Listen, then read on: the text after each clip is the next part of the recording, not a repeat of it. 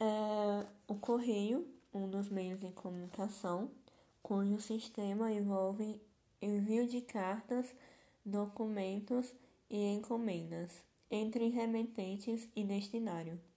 É um dos meios mais antigos. A princípio, o serviço postal pode ser privado ou público.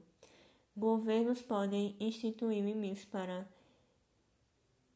instituir limites para que as empresas privadas assumam o sistema postal.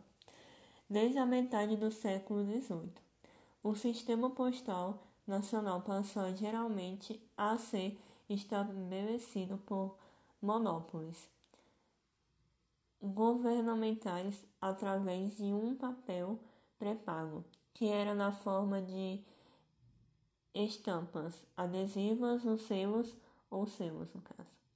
Em geral, os monopólios governamentais apenas entregavam as encomendas para prestadores de serviços e estar responsáveis pela entrega até o endereço correto.